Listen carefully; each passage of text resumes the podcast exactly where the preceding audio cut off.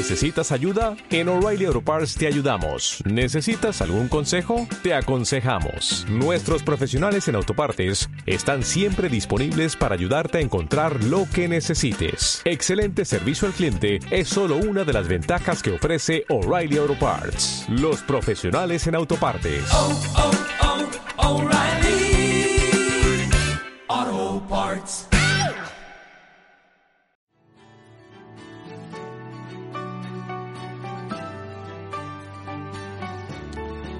Para algunos, por primera vez, el Espíritu Santo les va a convencer. Para otros, les va a atraer. Les ruego el favor de que abran la Biblia en sus equipos móviles o si tienen una Biblia física como yo. En el capítulo 8 de Romanos, un capítulo que hemos visitado ya en varias oportunidades en las últimas semanas. Y vamos a leer un pedacito que particularmente nos habla del Espíritu Santo, Romanos capítulo 8.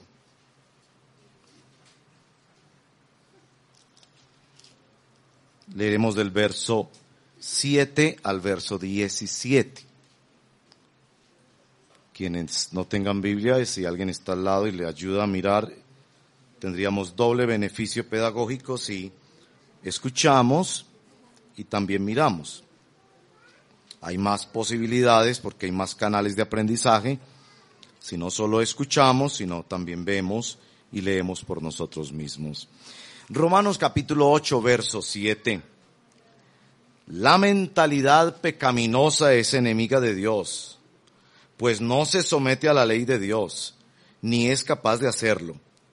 Los que viven según la naturaleza pecaminosa no pueden agradar a Dios. Sin embargo, sin embargo, ustedes no viven según la naturaleza pecaminosa, sino según el Espíritu. Si es que el Espíritu de Dios vive en ustedes. Y si alguno no tiene el Espíritu de Cristo, no es de Cristo. Pero, si Cristo está en ustedes, el cuerpo está muerto a causa del pecado, pero el Espíritu que está en ustedes es vida a causa de la justicia. Y si el Espíritu de aquel que levantó a Jesús de entre los muertos vive en ustedes, el mismo que levantó a Cristo de entre los muertos también dará vida a sus cuerpos mortales por medio de su Espíritu que vive en ustedes. Por tanto, hermanos, tenemos una obligación, pero no es la de vivir conforme a la, naturaleza pecaminosa, porque si ustedes viven conforme a ella, morirán. Pero si por medio del Espíritu dan muerte a los malos hábitos del cuerpo, vivirán. Porque todos los que son guiados por el Espíritu de Dios son hijos de Dios. Y ustedes no recibieron un espíritu de nuevo que de nuevo los esclavice al miedo, sino el espíritu que los adopta como hijos y les permite clamar, Abba, Padre. El Espíritu mismo les le asegura a nuestro espíritu que somos hijos de Dios. Y si somos hijos, somos entonces herederos, herederos de Dios y coherederos con Cristo.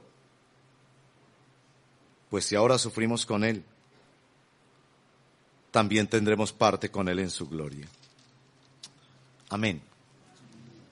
Bueno, hemos empezado una serie que hacemos cada 15 o 20 días cuando este servidor comparte, que la llamamos Si Dios quiere, para desafiar esa expresión popular, si Dios quiere, tan común en nuestro lenguaje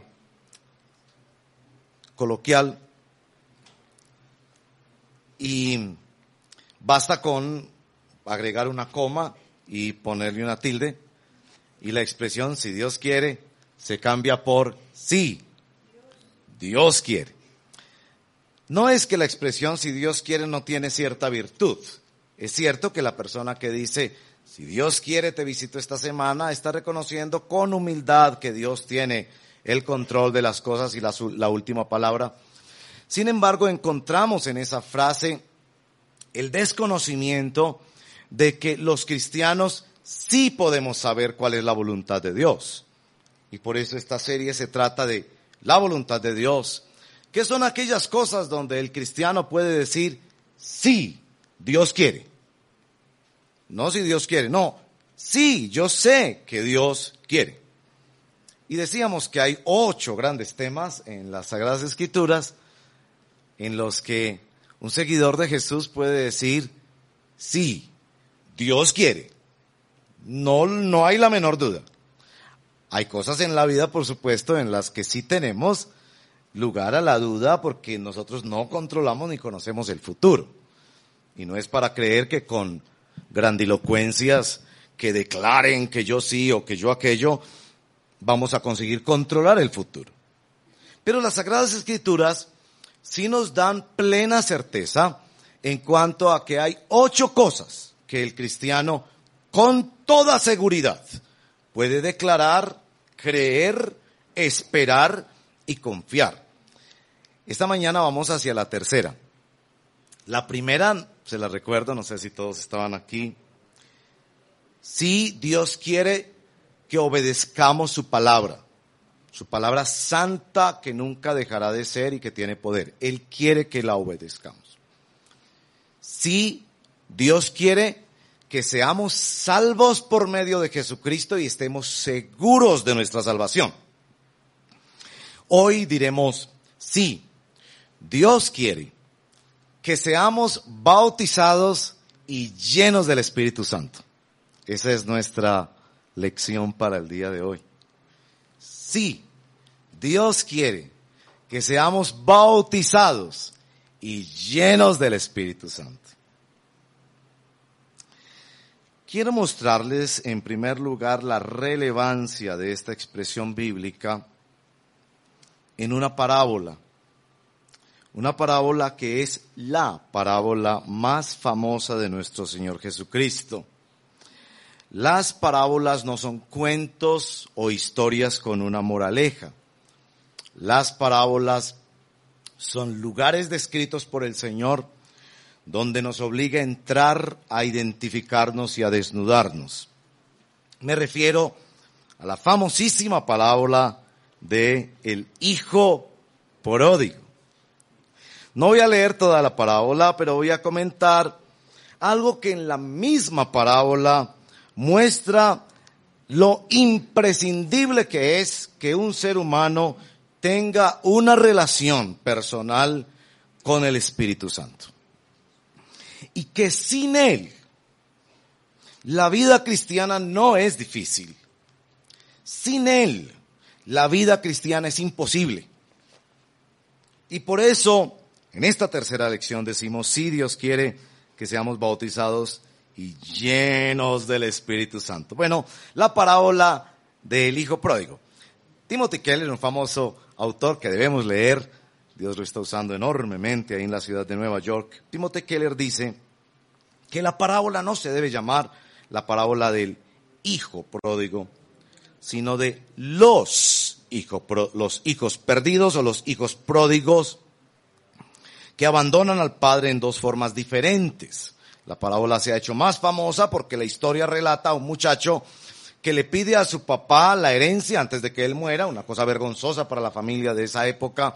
Toma la herencia, se va, la malgasta de la forma más perdida y una vez se ve en la cima con ese, en el fondo de su desesperación, deseando aún comer lo que para un judío era lo más detestable que era la comida de los cerdos, y ni siquiera eso le daban, viene y cae en sí, recapacita y dice, en la casa de mi papá, aún los jornaleros, y los jornaleros eran un nivel todavía más bajo que los siervos de la casa, ellos tienen suficiente pan y yo estoy aquí muriendo de hambre. Regresaré a mi papá y le diré, Padre, he pecado contra el cielo y contra ti, yo no soy digno de ser llamado tu hijo, hazme como uno de tus jornaleros.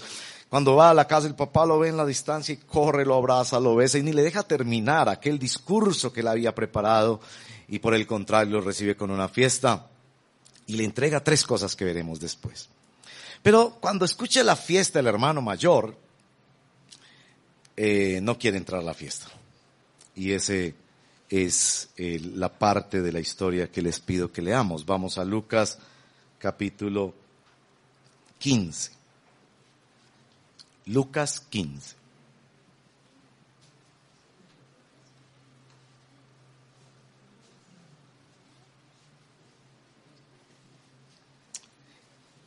Les decía que las parábolas son lugares construidos por Jesús donde nosotros nos, nos vemos atraídos a entrar, donde nos vemos necesitados de identificarnos y donde finalmente somos desnudados y tenemos que tomar una decisión. La parábola del hijo pródigo es contada particularmente porque en el verso 1 y 2 hay unas personas que murmuran contra Jesús. Muchos recaudadores de impuestos y pecadores se acercaban a Jesús para oírlo. De modo que los fariseos y los maestros de la ley se pusieron a qué? A murmurar. Y esta era la murmuración. Este hombre recibe los pecadores y come con ellos. Jesús entonces les contó esta parábola. Y la parábola se da en tres partes, realmente son tres parábolas que se pueden interpretar una con la otra. Jesús escribe y, relata esta parábola para hablarle a los religiosos de la época. Muy importante eso, muy importante, porque si uno no se sabe ubicar dentro de la parábola, uno se va a perder. La parábola es dicha para que nos ubiquemos en el lugar del hijo mayor. El error es que nosotros nos ubicamos en otros personajes, pero la historia es contada para que nos ubiquemos en el lugar del hijo mayor, el que no quiso entrar a la fiesta. Vamos a describir ese hijo mayor, verso 25 hasta el final de la historia. Mientras tanto, Lucas 15, 25, el hijo mayor estaba en el campo. Al volver, cuando se acercó a la casa, oyó la música y el baile. Entonces llamó a uno de los siervos, no llamó al papá, a uno de los siervos, y le preguntó, ¿qué pasaba?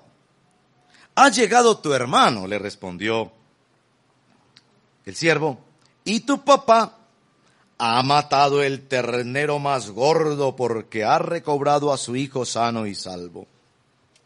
Este es el hijo que había avergonzado a la familia, había pedido la herencia, se había ido a vivir perdidamente y ahora regresaba a casa.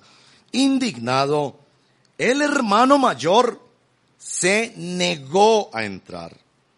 Así que su padre salió a suplicarle que entrara. Pero él le contestó, fíjate cuántos años te he servido sin desobedecer jamás tus órdenes y ni un cabrito me has dado para celebrar una fiesta con mis amigos.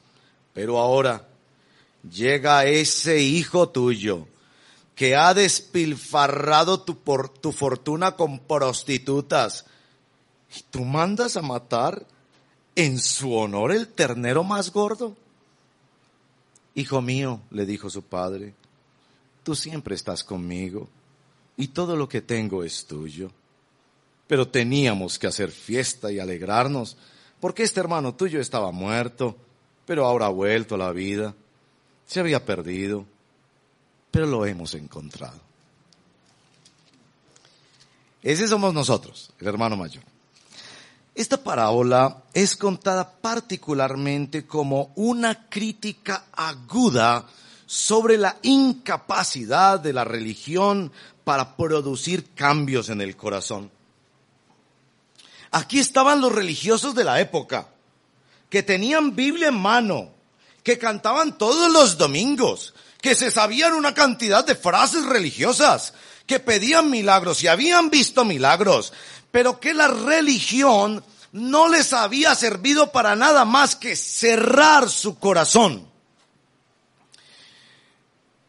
Si usted odia la religión, tiene a Jesús como amigo. Jesús odia la religión. Este hermano mayor es el eco de la religión. En primer lugar, una religión de personas que se portan bien, pero no son capaces de perdonar. Este no es capaz de perdonar al hermano. Se resiste y se endurece. Una religión que no es capaz de celebrar la vida, ni siquiera de celebrar el cambio del otro. Por eso la religión nos va volviendo duros, cínicos, críticos de los demás, cerrados.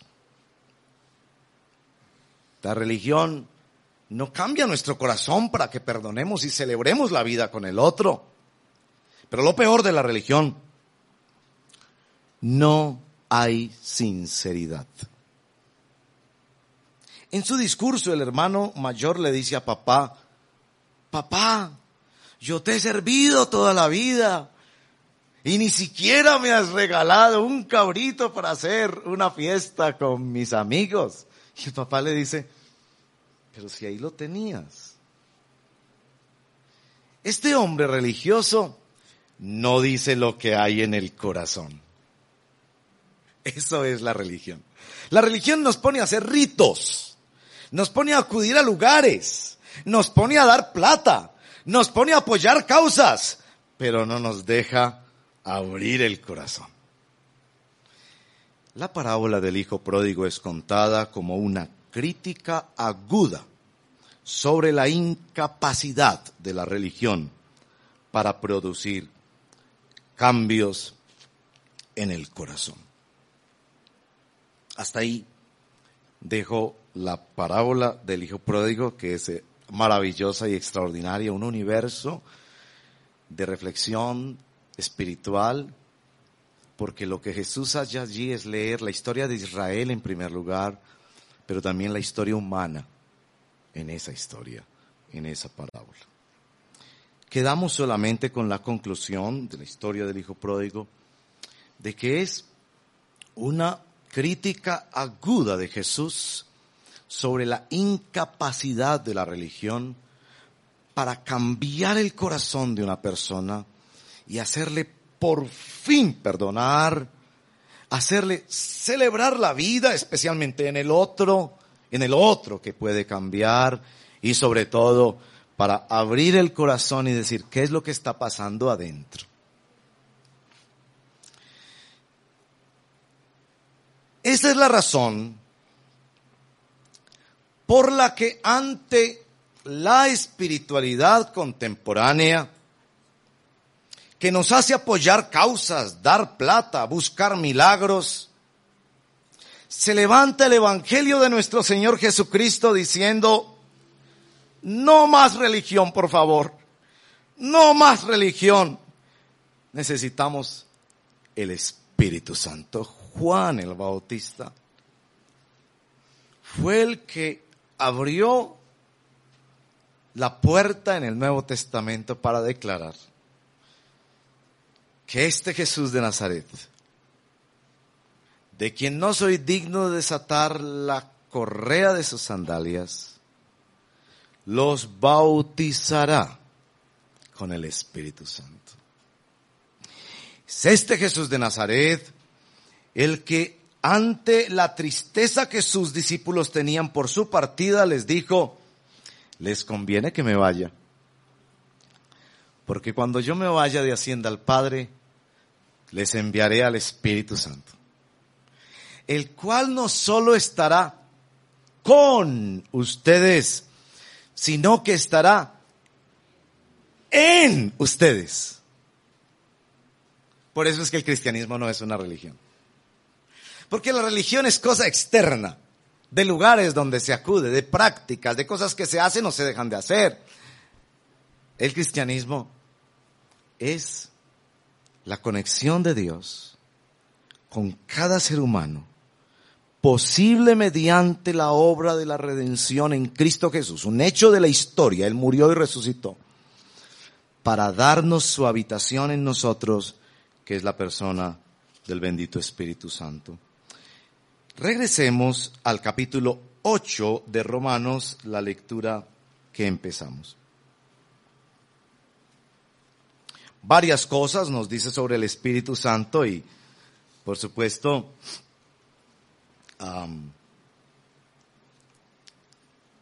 podríamos pasar mucho tiempo hablando del Espíritu Santo, porque es Dios. Nosotros creemos en la Santísima Trinidad, Padre, Hijo y Espíritu Santo. Luego, hablar de Dios, pues nos tomaría toda la vida y realmente eso es la teología y la vida cristiana, conocerlo más y más y más nuestro Dios glorioso. Algunas cosas que nuestro texto de Romanos capítulo 8 nos dice sobre el bendito Espíritu Santo y después un resumen antes de regresar allá a la historia del Hijo Pródigo, porque quiero terminar allá también. Nos dice que el Espíritu Santo mata los malos hábitos.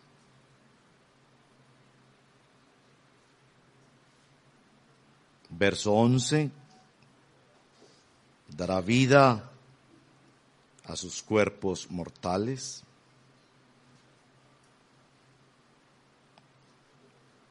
Verso 13, si ustedes viven conforme a la naturaleza pecaminosa morirán, pero si por medio del Espíritu Santo ustedes pueden dar muerte a los malos hábitos del cuerpo y así vivirán.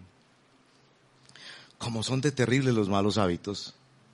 Yo me pongo a pensar, si los buenos hábitos son difíciles de cambiar, ¿cómo serán los malos? Yo, por ejemplo, tengo el hábito de tender siempre la cama. Entonces voy a un hotel y hasta mi esposa me dice, pues no se supone que en un hotel no tiene la cama, yo no soy capaz de salir de un cuarto si no tengo la cama. Y sé que ustedes tienen buenos hábitos. Por ejemplo, ustedes se lavan los dientes todos los días. Debemos preguntar quién no. Más de una vez al día. Y cuando uno incorpora ese hábito, uno se le hace muy difícil sacar ese hábito. O bañarse. Es decir, a veces uno está en casa, día de descanso, está en su pijama todo el día, no ha hecho ejercicio, no hay ninguna razón para bañarse, deberíamos contribuir con el planeta y gastar menos agua. Pero llegan a las 5 de la tarde y uno dice, no, no, no, no soy capaz, no soy capaz. Así sea, para volverme a poner la pijama y acostarme, necesito bañarme. Un hábito.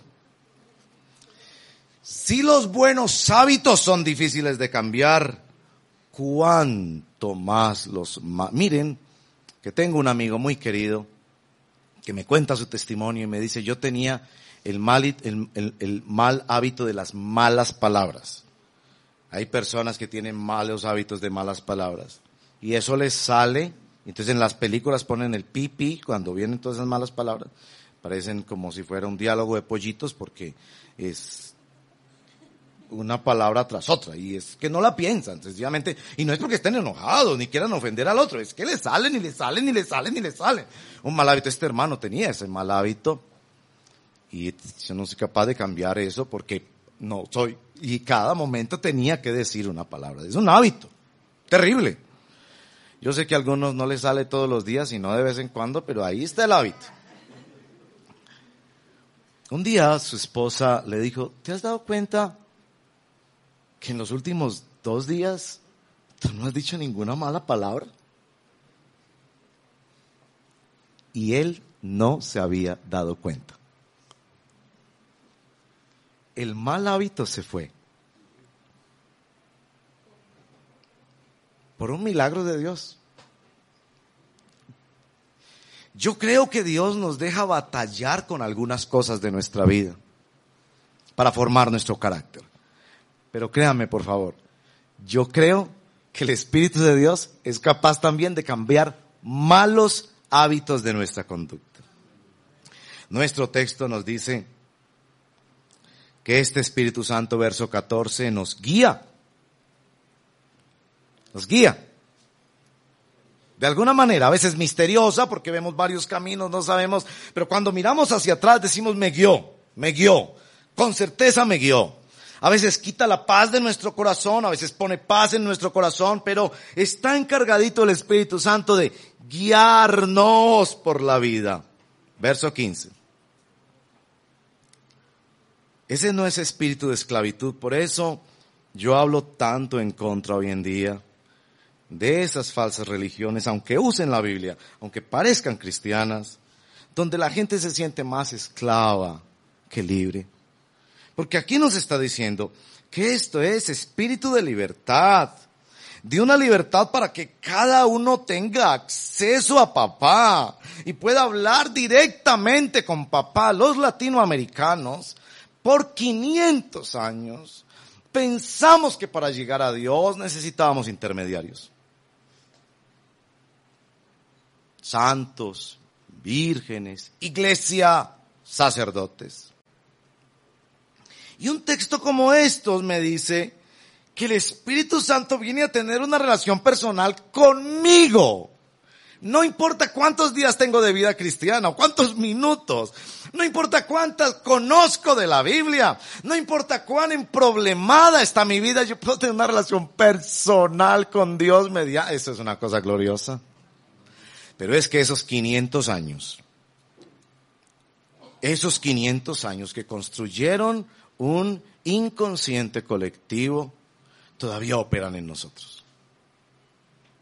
Pastor, ore por mí. Y le digo yo, tú ya oraste por ti. No, no, no, pero es que si usted ora, usted sí lo escucha el Señor. Es que yo tengo más Espíritu Santo que tú. Por eso el gran teólogo argentino, Pablo de Irós, muy querido, estuvo aquí en la ciudad, un siervo del Señor, dice, raspe un evangélico y encuentra un católico. Mucho de la espiritualidad evangélica hoy en día es muy católica. Necesitamos intermediarios, una iglesia, un pastor y que él me diga qué es lo que debo hacer. Aquí me están diciendo que yo puedo tener una relación personal con papá Dios mediante el Espíritu Santo y que es tan personal que puedo acercarme como si fuera un niño y cita las palabras en arameo, Abba, Padre, como papito, papito, yo te necesito. Verso 17. Y el Espíritu, muchos otros textos del Nuevo Testamento dicen que hemos sido sellados, garantizados, particularmente para ser herederos de Dios. Por cada no que Dios te dice, hay un millón de sís. Cuando Dios te dice, dame, dame tiempo. El don más preciado que nosotros tenemos es el tiempo. Dame tiempo, dame tiempo. Eh, no es que él, no es que él necesite tiempo. No es que Él quiere amargar tu vida con tiempo. No, es que Él quiere darte mucho más. Dame tiempo y yo te voy a dar más. Deja, deja. Hay mucha palabra del Espíritu en cuanto a deja. Deja ese rencor. Deja esa práctica. Deja esa actividad. Pero tú crees que cuando Él te dice deja, es porque quiere aguarte la fiesta para que tú no tengas. Por el contrario, cuando Él te dice, deja, es porque tiene un banquete para darte más. Nuestro texto nos está diciendo que el Espíritu nos garantiza que somos herederos y por si tuviéramos alguna duda, coherederos con Cristo. Todo lo que tiene Jesús está reservado para mí. ¿Usted cree eso? en medio de las pruebas y de las luchas. Quizás no lo ha visto todavía. Algunas de estas cosas se verán en el futuro, tanto aquí en la tierra como en la eternidad. Pero somos herederos. Ya es nuestro. Bien. La, la obra del Espíritu Santo más importante en todo el Nuevo Testamento es la de ayudarnos a sabernos, sentirnos y actuar como hijos de Dios. La doctrina bíblica de la adopción es la cosa más preciosa y única del cristianismo. Ninguna religión en la humanidad tiene esta doctrina. Ninguna religión ni filosofía en la historia humana ha conocido esta propuesta. Que la deidad, como se crea en esa religión, ha venido a hacerse hijo en Jesús de Nazaret para darnos de Él mismo en su Espíritu Santo de tal suerte que seamos hijos y herederos en igualdad de condiciones con su Hijo encarnado. Eso no se ve en ninguna religión. Las religiones son para manejarse bien y que le vaya bien, para conectarse con una deidad que resuelva problemas de manera sobrenatural, para corregir o para calmar la conciencia mediante sacrificios que las religiones, más de dos mil religiones en el mundo, nos permitirían ofrecer.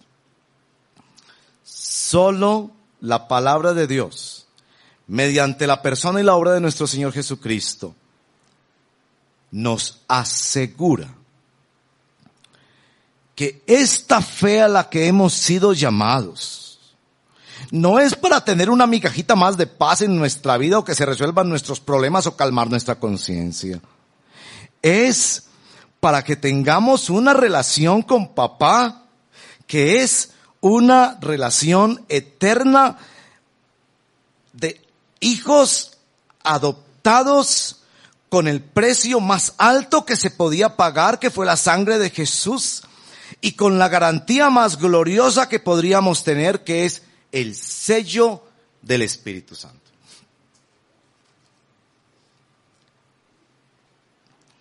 nosotros tenemos un problema lingüístico con el asunto de la adopción. La Biblia usa muchas metáforas para describir nuestra relación con Dios, que somos la novia de Cristo, que somos, por ejemplo, ramas de la vid que es Cristo. Eh, hay un texto precioso que dice que somos como los pollitos y que Él quisiera eh, como cuidarnos bajo sus alas como una gallina es capaz a veces aún de dar su vida protegiendo a sus pollitos. Esas son metáforas. Este es el problema lingüístico. Nosotros pensamos que esto de ser hijos de Dios es una metáfora. Sí, qué tan lindo, es como ser hijo de Dios. Entonces yo miro al papá con el hijo, ay, como el papá lo quiere, está dispuesto a dar su vida por él, yo creo que así es como nos ama Dios. No. No es una metáfora. Es una realidad. Que no se ha manifestado en plenitud, pero que nos es garantizada. Si nosotros no somos pollitos, mire la persona al lado y pregúntele, ¿usted es un pollito? ¿Por qué me pregunta por qué soy un pollito? Porque como usted no ha dicho ni pío, ese es un chiste, ese es un chiste. O toque la persona a su lado y le dice, usted es una rama. No, nosotros no somos eso. Esa es una analogía, una metáfora para ayudarnos a, a contemplar el cuidado tierno de Dios, la conexión con la obra de Cristo. Bien, la Biblia echa mano de ese recurso lingüístico de las metáforas. Pero cuando la Biblia me dice, eres hijo de Dios, no me está dando un ejemplo. No me está dando un ejemplo. Me está dando las escrituras de la casa. Me está diciendo esto es una realidad. Esto no es para que te sientas un poco mejor. Imagínate que eres... No, no, no. Eres hijo de Dios. Eres hija de Dios. Si has venido a Jesucristo como tu único y suficiente Señor y Salvador, Dios mismo lo declara. Eres hijo de Dios. Pero lo que pasa con los hijos de Dios, especialmente con los hijos de Dios en esta generación. Lo dijo Becky Pippert, una famosa escritora, la única conexión que tiene esta generación con la realidad es a través del sentimiento. Esa es una de las debilidades más grandes de esta generación. La única conexión que tienen con la realidad es el sentimiento. Si lo siento, existe. Si no lo siento, no existe. Y aunque los sentimientos son muy preciosos, son un regalo del Señor, toda clase de sentimientos son regalo del Señor, y aun aquellos que podríamos llamar negativos pueden ser bien usados, el sentimiento de tristeza, de dolor, etc. Pero una característica del sentimiento es que el sentimiento no tiene futuro. Por eso es que están estas canciones que son hermosas, son hermosas, ¿ok? No quiero que me interpreten mal, a mí me parece muy bonita la música romántica, pero mire la canción. Yo te prometo amor eterno. El hombre ahí en el altar, porque ese es para los matrimonios, linda canción, ¿no? Seguramente es de Andrea Bocelli o algo así. Yo te prometo, con esa voz de tenor, ¿no? yo, te prometo, yo te prometo amor eterno. Le dice pues al, yo te prometo amor eterno, amándote hasta mi final. Por eso dicen, el amor es eterno hasta que se acaba. Precisamente por eso se hacen las ceremonias de bodas. Porque como los sentimientos cambian mucho, entonces la muchacha muy sabia le dice al tipo, venga y me lo promete frente a mi papá y a mi mamá, a mi familia, a la sociedad y tomamos muchas fotos. Porque después de la, de, la luna de miel yo no sé si ese sentimiento todavía lo tendrás. Los sentimientos no tienen futuro. Yo puedo decirte hoy, mira, tú eres mi mejor amigo, mi pana, mi hermano, no daría mi vida por ti. Y mañana pasar al lado de ti en la calle ni saludarte. ¿Y qué es lo que dice esta generación? Eso está bien. Hoy sentí esto, mañana no lo sentí, es como no lo sentí. La única conexión con la realidad es el sentimiento. Por eso en la historia del Hijo Pródigo se nos dan recursos para la fe. Y yo quiero que esté muy atento a esto porque esto tiene que ver mucho con el Espíritu Santo. Porque muchos cristianos dicen, sí, yo, yo creo, yo he leído en la Biblia que dice que Espíritu Santo, que entonces yo fui bautizado por el Espíritu Santo y ahora puedo ser lleno del Espíritu Santo y no, muy chévere y tal, no, vamos ahí, vamos ahí, pero llegan a la noche y el computador con pornografía los distrae, los lleva a otro lado. La, angustia por mañana, las, las cuentas que no tengo plata para pagar y las tentaciones y todo, y ya es otro el sentimiento, el que domina y cambia y cambia totalmente tu vida. Necesitamos recursos. Recursos que nos recuerdan la afiliación con papá y la presencia del Espíritu. Vengan conmigo a Lucas capítulo 15, en el verso 21. El joven recita su fórmula religiosa. Padre, he pecado contra el cielo y contra ti. Ya no merezco ser llamado tu hijo. Él pensaba que él podría volver a ganarse esto. Él pensaba que el asunto era de frente a la maldad que percibo en mi corazón, yo necesito hacer cosas buenas para compensar y buscar estar en paz con Dios. Pero el verso 21 no se ve tanto aquí en esta traducción en español, pero es realmente el verso 22 una interrupción. El muchacho empieza a recitar la fórmula religiosa de voy a hacer esto, voy a hacer esto, voy a hacer esto. Como en nuestra mente pasa muchos domingos cuando nos sentimos culpables, empezamos a pensar, no, entonces mañana ayuno, entonces pasado mañana diezmo, y voy a hacer esto, y voy a hacer esto, y voy a hacer esto, voy a hacer esto. Entonces empieza a recitar su forma religiosa. Y verso 22, el papá, está esta palabra que es la primera del texto, pronto, pronto, traigan ropa Pronto, traigan ropa. Una cosa externa. Traigan ropa. La reina Valera dice, traigan el mejor vestido. Traigan ropa. A esta persona aporreada por la religión hay que vestirla. Cuando mis hijos estaban pequeñitos, seguramente usted, padre de familia, recuerda eso, ¿no? ¿Cómo nos gustaba vestir a los niños? ¿Se acuerdan? Hasta, hasta que se, hasta que se dejan, ¿no? Porque ellos llegan a los 11 o 12 y ya, papá, están lejos. De lo, pero cuando se dejaban vestir, uy, cómo nos encantaba. Yo me acuerdo que hasta prestábamos vestidos de los primitos para ponérselos y poderles tomar la foto. Y hoy en día con el Facebook, ¿no? Entonces están ahí los papás vistiendo a los hijos. ¿Por qué vestimos los hijos? Porque a uno lo tratan como lo ven. Y nosotros queremos decirle al mundo cómo los vemos a ellos. Pero más importante todavía, queremos que ellos se vean a sí mismos como nosotros los vemos. Vea cómo se ve lindo. Tú eres lindo, mira cómo te ves. Yo te amo, te cuido, yo me deleito en ti, esas mamás que ya no les importa comprar ropa para ellas, ¿no? Momento glorioso para las mujeres. Ya no les importa comprar ropa para ellas, sino para su muchachita para ponerle los vestidos y eso sí la foto, porque hay que tomar la foto.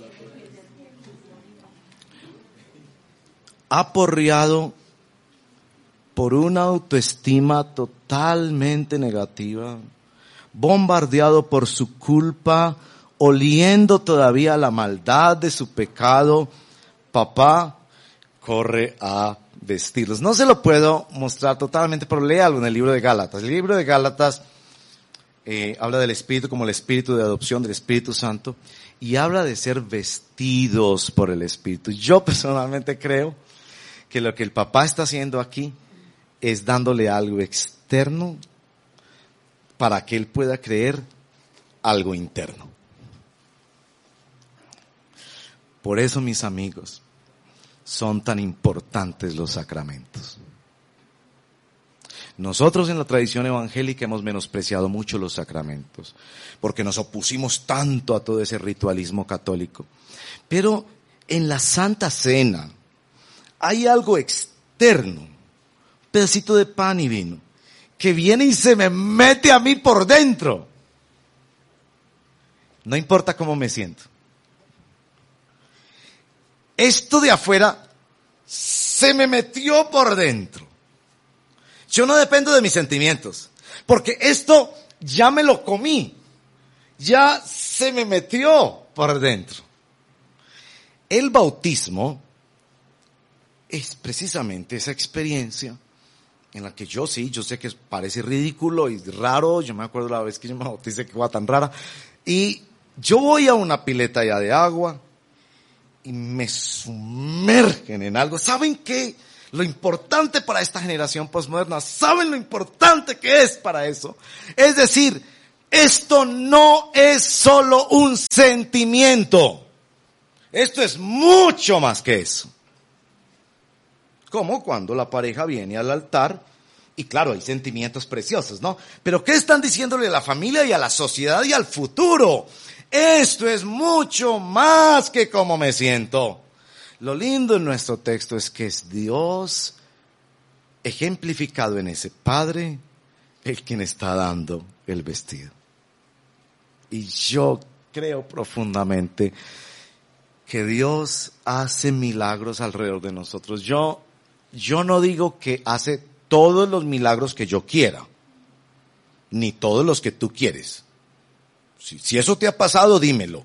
No conozco el primer cristiano en el planeta. Yo sé que esos televangelistas parece que es así, pero así no es. La mujer también se le enferma, a veces no tiene plata para pagar los servicios, a veces pelea con la señora en la casa. No pasa todo lo que tú quieres, pero siempre hay algo, siempre hay algo sobrenatural que viene como para vestirte y decirte, no es solo lo que tú sientes no es solo una realidad atrapada en tu sensibilidad, es un decreto de Dios que te dice, hijo. A veces inclusive los reproches profundos de mi Señor, cuando no me saca de la mente eso que hice mal, es una señal verdadera del Espíritu espíritu que te dice, no es como tú te sientes, tu fe no es un sentimiento, es un acto de Dios que te redimió y te vincula con una persona que todavía es misteriosa y no la entiendo del todo, pero que está ligada a mí y me ha sellado por toda la eternidad. Nuestro texto habla también del anillo. El anillo en esas épocas era usado para que los hijos de la familia pudieran representar la familia y hacer negocios en nombre de la familia cuando el papá no estaba presente o alrededor. Y sé que debo cuidarme de no exagerar la simbología de estos puntos, porque son tentadores para la simbología. Pero obviamente el papá está queriendo comunicarle exteriormente a este muchacho, eres hijo. Y eres hijo con toda la autoridad de un hijo.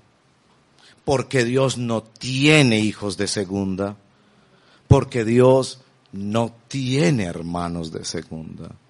Porque Dios quiere que tú sepas con certeza que eres hijo de Dios. Las sandalias eran puestas en los pies de los esclavos y de los siervos en la casa como un símbolo de confianza de que ellos ya no se iban a escapar. El esclavo que se temía que se podría fugar no se le ponían sandalias.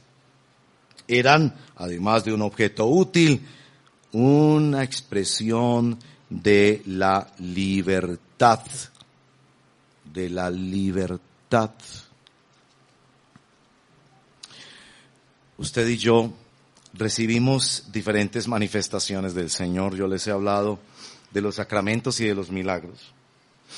Pero las, las revelaciones principales de Dios, Espíritu Santo, se dan en la palabra y en la oración.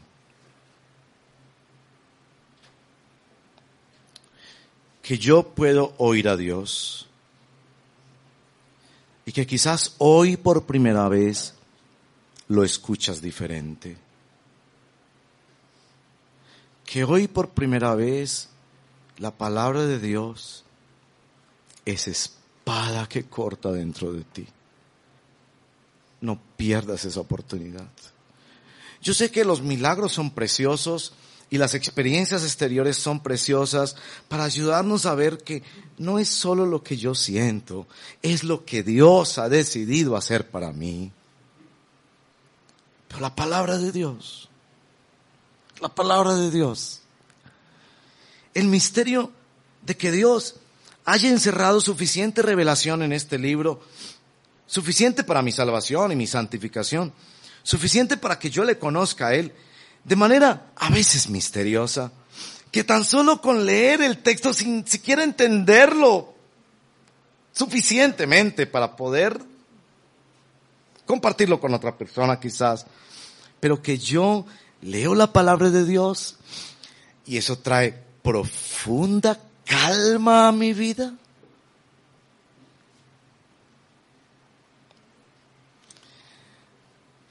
Y la oración.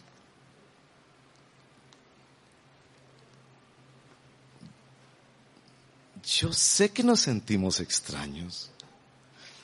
Yo me acuerdo las primeras veces que lloré, yo sentía, ¿será que me enloquecí? Porque yo decía, si pasa un amigo mío por aquí, por eso a veces me escondía para orar, este se enloqueció. Porque no era el rezo tradicional que ya estaba acomodado en la cultura, sino que yo podía decirle cosas y, esperar a ver el que me decía a mí, que era como un diálogo ahí. La oración, la palabra de Dios. Las herramientas del Espíritu Santo.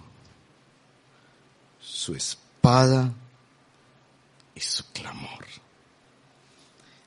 Sigamos ahí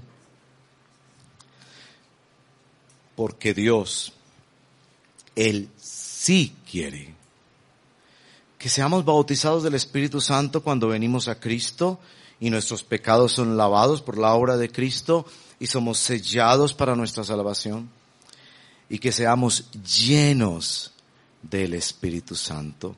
Lean un poco más de eso, por favor, en Primera de Corintios capítulo 12, del verso 4 al 13, donde tiene esas dos expresiones.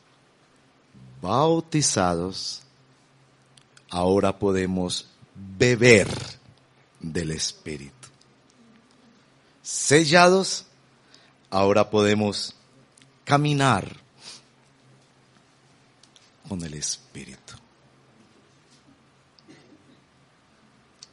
Termino con una ilustración que conocí recientemente sobre los campos de concentración nazis, en los que los creyentes, se sabe, cantaron una canción en latín que se dice la música fue compuesta muy posiblemente por Mozart. En latín la canción tiene solo tres palabras. Dona nobis pacem. La traducción en español que ha hecho el obispo Pagura, un líder cristiano argentino, es la siguiente. Danos paz. Danos luz en el camino. Calma el cansancio y la inquietud con tu suave voz.